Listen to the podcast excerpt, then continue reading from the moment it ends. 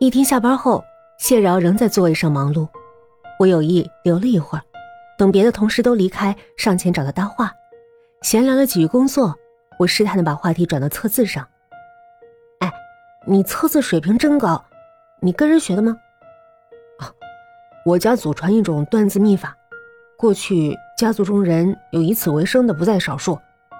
在遥远的清代，曾经有一个时期，世代为王公贵族服务，出过几个非常著名的人物。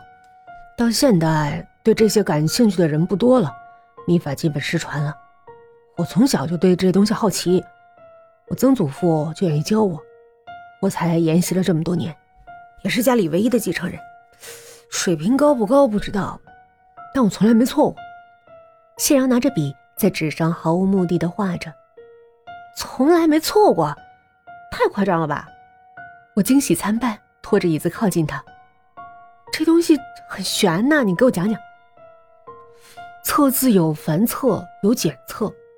简单的测法其实大家都听得懂，没有想象中那么玄妙。我拿起支笔看着他，那你给我测个字，猜猜我这个月的薪水情况如何？我领教领教，这检测是什么样的？他抬了抬下颌，写。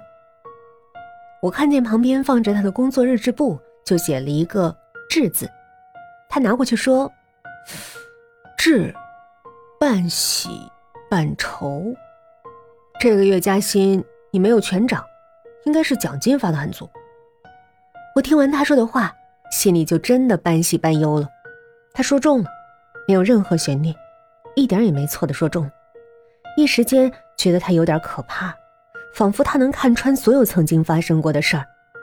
但转念想想，或许我藏在心底的那个疑虑，可以从他这儿。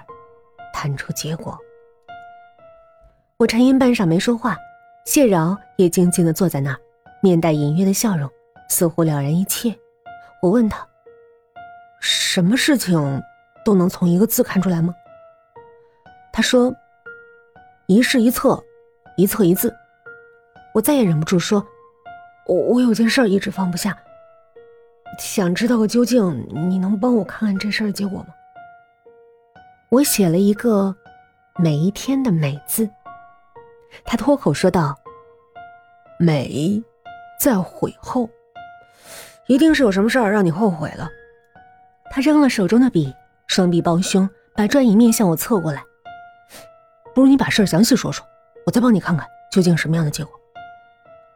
我看着他的眼睛，有那么一会儿，只觉得。他两眼中射出的目光，如同针尖般的利刺，直扎进我的心底。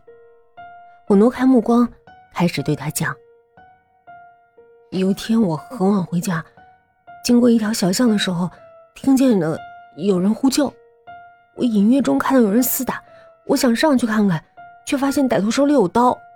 我从来没遇到过这样的事儿，我就害怕了。当时夜也挺深的，我手无寸铁，我也不敢上前。”就这样，我就退回来，脚也不停的，我就跑了。可这件事一直藏在我心里，每每想到我都后悔不已，不知道它结果如何。你能帮我看看吗？正在这时，我的手机发出了短信提示音，拿起来看，是老友尹浩约我去吃饭。我无心回应，关了手机，抬头见谢饶推过来的笔和纸，信手写下个“尹”字。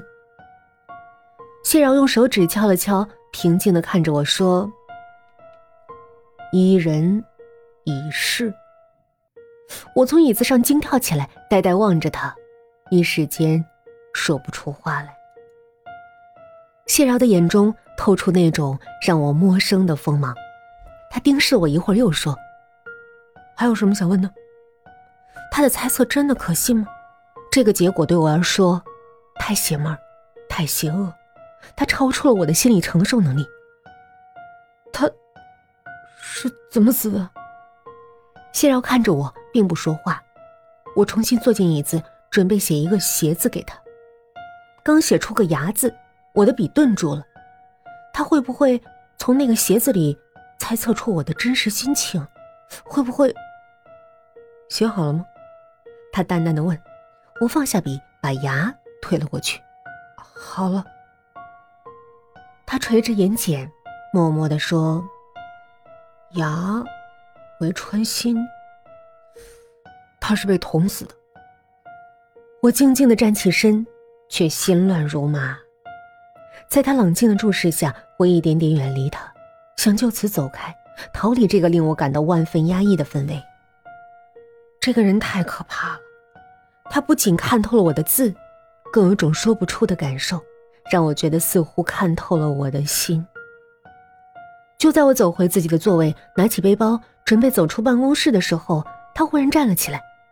我停住脚步，回头望他。只听他说：“以前有个人要砍掉院子里的树，别人问他为什么，他说：院子里有树是口中有木，为困不吉利。于是人家说木都没有了，剩下你一个人，那不就成了囚了吗？更不吉利。这是说，有的时候即使不写出字来，也是可以测字的。我不明白他终究要说什么，一时间被他说糊涂了。”你刚才让我测了四个字，智、美、隐、牙。我在想这四个字代表什么意思呢？什么意思啊？我被他的问话弄得莫名的紧张。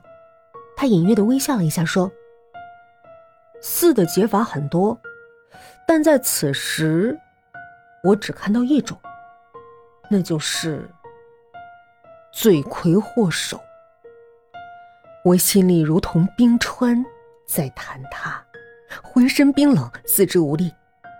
他果然看出来了。